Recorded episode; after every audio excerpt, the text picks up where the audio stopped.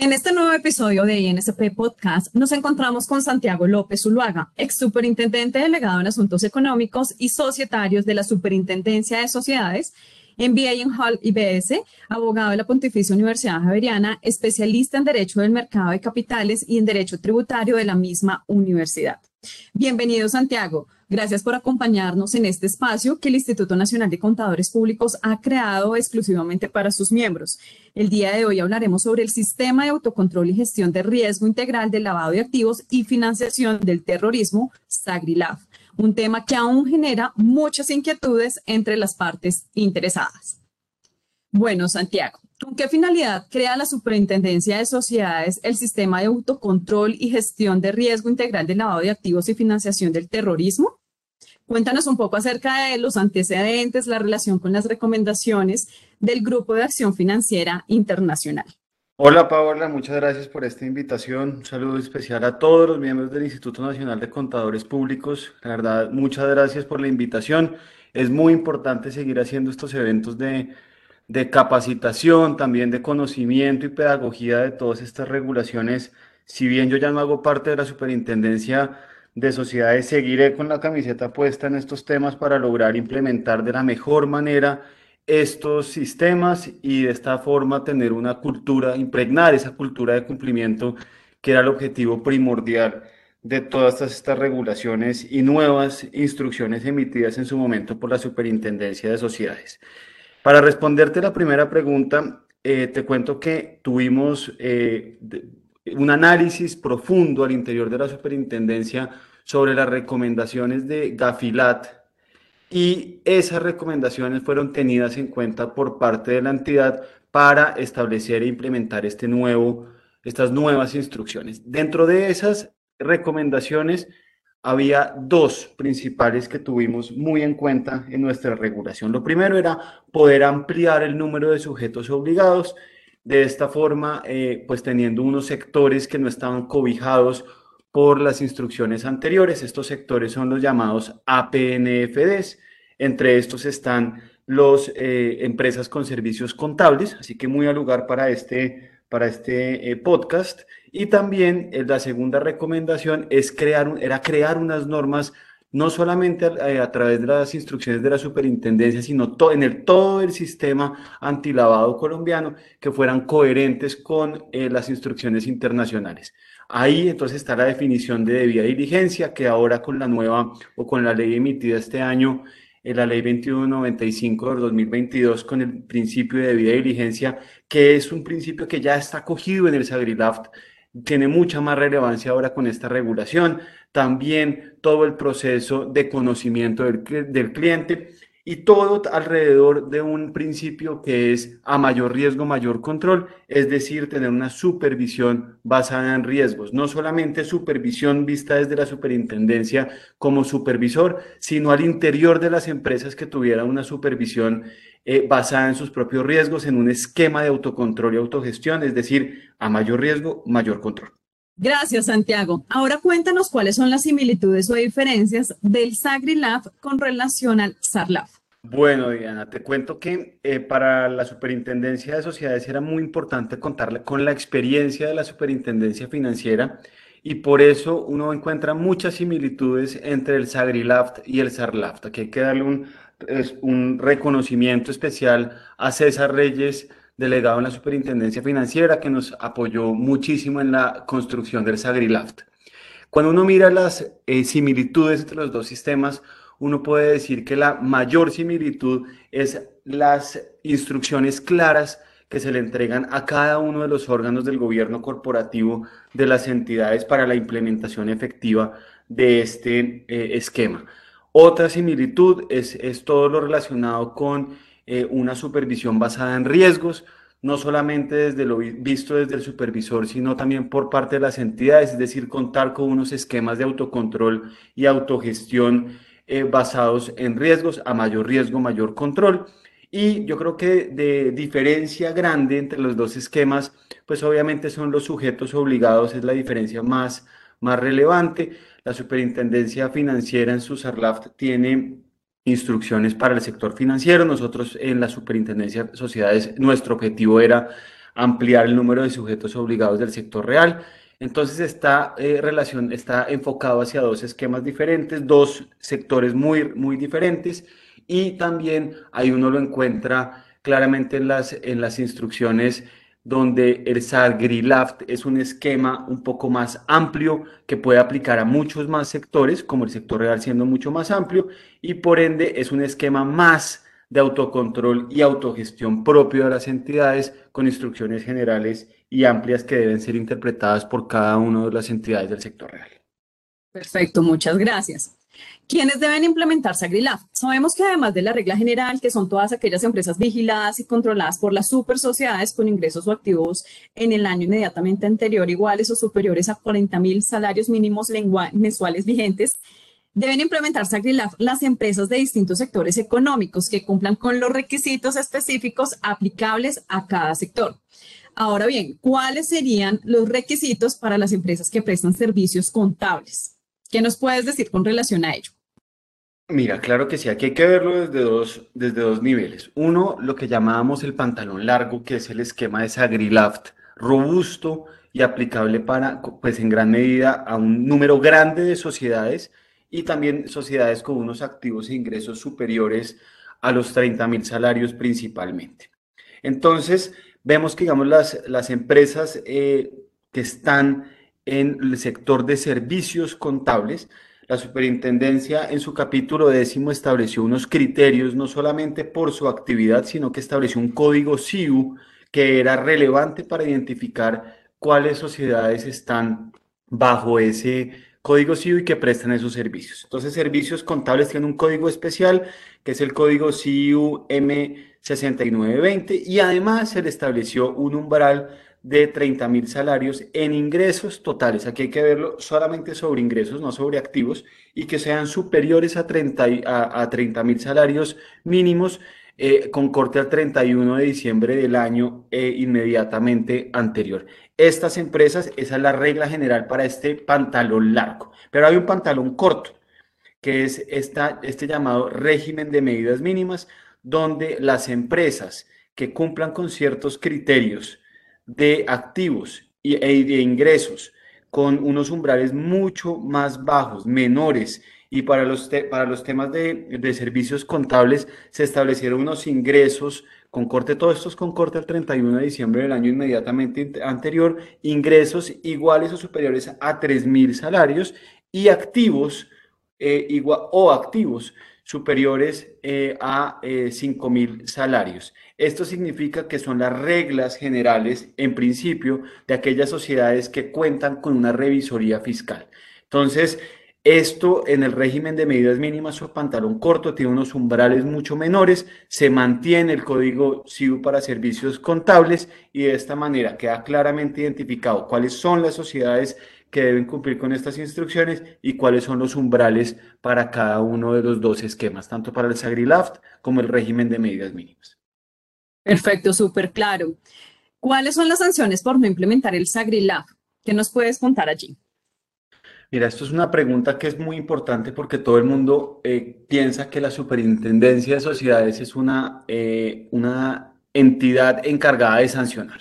Ese no es el objetivo por lo menos en las últimas administraciones en la Superintendencia de Sociedades, es un esquema o tiene unas, unas instrucciones y una supervisión basada en la pedagogía.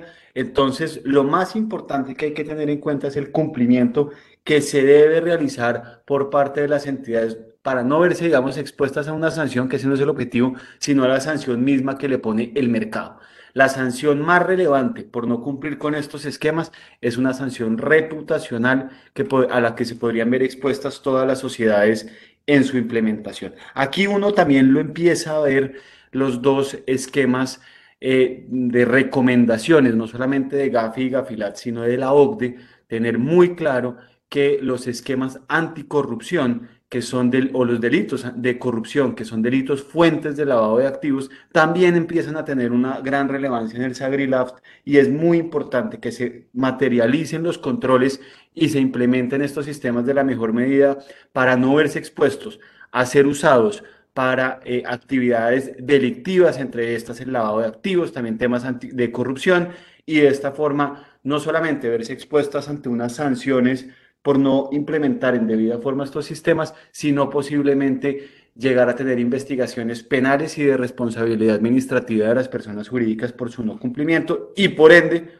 una sanción reputacional que termina afectando toda la operación de la compañía. Así que los invito a que cumplan de la mejor, en mejor, de la mejor forma con estas instrucciones y que cojan estas instrucciones y las adapten a sus propios riesgos para implementarlas en debida forma. No para evitar una sanción de la Superintendencia de Sociedades, sino para evitar una posible sanción reputacional en el mercado.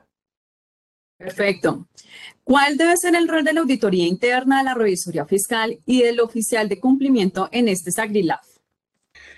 Bueno, esos son tres órganos muy relevantes. Lo primero es que la auditoría interna no eh, tiene, o sea, no todas las sociedades cuentan con ese órgano, digamos, de auditoría interna. Entonces, las instrucciones que están establecidas en el SAGRILAF para este órgano, pues le aplican a aquellas sociedades que cuenten con, esta, con este esquema de auditoría.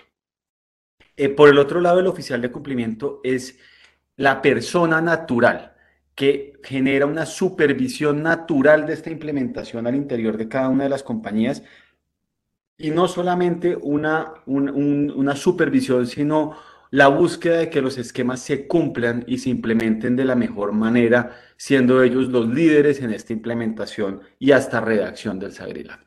Los oficiales de cumplimiento son personas naturales que pueden estar vinculados o no a empresas, pueden estar vinculados o no a las empresas que deben implementar este SagriLab, como también pueden ser tercerizados.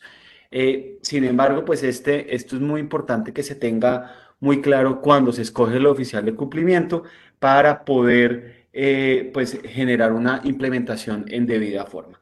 Y la revisoría fiscal si ustedes ven las instrucciones de la Superintendencia de Sociedades al respecto de solamente un trasla, trasladaron las instrucciones legales y vía decreto al capítulo décimo, es decir, no se establecen nuevas obligaciones a la revisoría fiscal vía el capítulo décimo del SAGRILAFT, sin embargo, la revisoría fiscal debe realizar sus mejores esfuerzos en, ayudar a que la implementación se haga en debida forma y de esta manera no solamente evitar estar expuesta a unas sanciones, sino eh, de la mejor manera ayudar a, la implementación de estos esquemas y estas culturas de cumplimiento que son relevantes para fortalecer la competitividad del sector.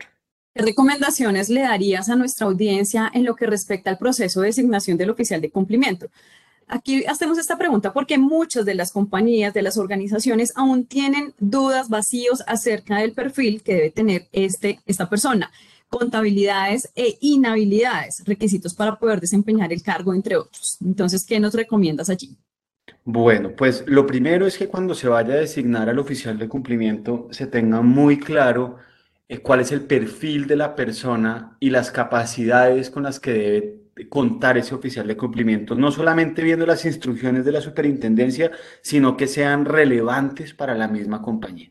Ustedes se darán cuenta que en el capítulo décimo se establecen unos unas credenciales y unos requisitos para ser oficial de cumplimiento, pero esos requisitos y credenciales son muy generales. Entonces, esos son los mínimos, pero cada empresa, cada junta directiva, al momento de designar al oficial de cumplimiento, debe analizar las capacidades necesarias y mínimas para poder llevar a cabo la tarea y la implementación del el SagriLaft en la mejor medida en cada una de las empresas. ¿Cuáles son los requisitos y credenciales?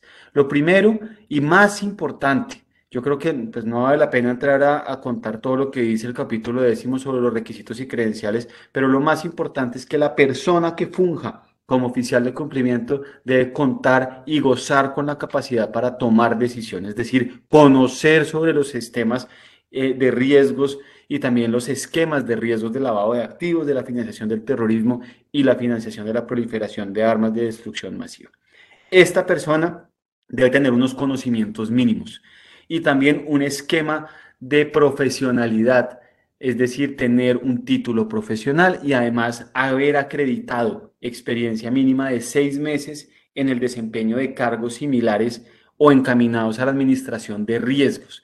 Riesgos en todos los aspectos, es decir, casi muchas, todas las personas que están en la administración de una compañía han administrado riesgos legales, han administrado riesgos eh, financieros, operativos, de lavado de activos y demás, esa experiencia le sirve para ser oficial de cumplimiento, pero hay que tener muy claro si esa experiencia es relevante o no para poder eh, fungir como tal en cada una de las compañías dependiendo de los riesgos propios de las mismas. Otro de los temas es la capacidad, por eso se estableció un máximo de, pues los oficiales de cumplimiento no pueden fungir como tal en más de 10 empresas obligadas. ¿Por qué? Consideramos que contar con más de 10 empresas, viendo los tamaños de las empresas obligadas, a contar con estos esquemas, tener a más de 10 o trabajar en esa función con más de 10 puede ampliar un poco la capacidad, pues no generaría la capacidad del oficial de cumplimiento para poder desarrollar sus, sus habilidades. Y estar domiciliado en Colombia es muy importante porque estando en Colombia conoce los riesgos relevantes de Colombia y además de esto, al ser un sujeto sancionable por la superintendencia eh, de sociedades, es muy importante que se encuentre domiciliado para poder enviarle requerimientos, para poder también contar con una respuesta oportuna y de esta manera evitar sanciones, pero además que se implemente de la mejor manera cada uno de estos esquemas. Gracias. ¿Cuáles consideras son los principales retos y oportunidades en la implementación de este sistema SAGRILAB? Lo primero yo creo que es eh, eh, el reto más grande es que la, alta gerencia eh, reconozca los riesgos a los que se ven expuestas las compañías y esto es una, una, esto es lo que yo llamo esa pausa en el camino. Es importante que las juntas directivas, que los administradores en general de las compañías hagan esa pausa y entiendan cuáles son sus propios riesgos.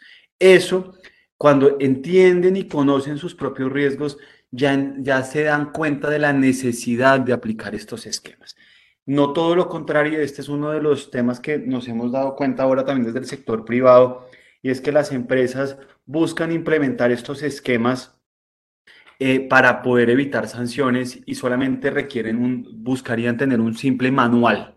Eso no es lo que deben tener, deben es conocer los propios riesgos y es el reto más grande que la alta gerencia conozca y entienda los propios riesgos de su empresa y los riesgos también de no contar con estos esquemas, no solamente eh, por estar posiblemente eh, ser, para no ser sujetos sancionables por parte de la Superintendencia de Sociedades, sino como lo dije al inicio de, este, de esta charla, ese riesgo reputacional al que se ven expuestas. Así que el reto es involucrar a cada una de las partes y órganos de gobierno corporativo en la implementación de estos esquemas. Así que entre todos creo que logramos eh, ayudar, ayudar a la alta gerencia que conozcan estos riesgos es el reto más grande y de esta forma, explicándoles, vamos a implementar una cultura de cumplimiento entre todos en el sector real.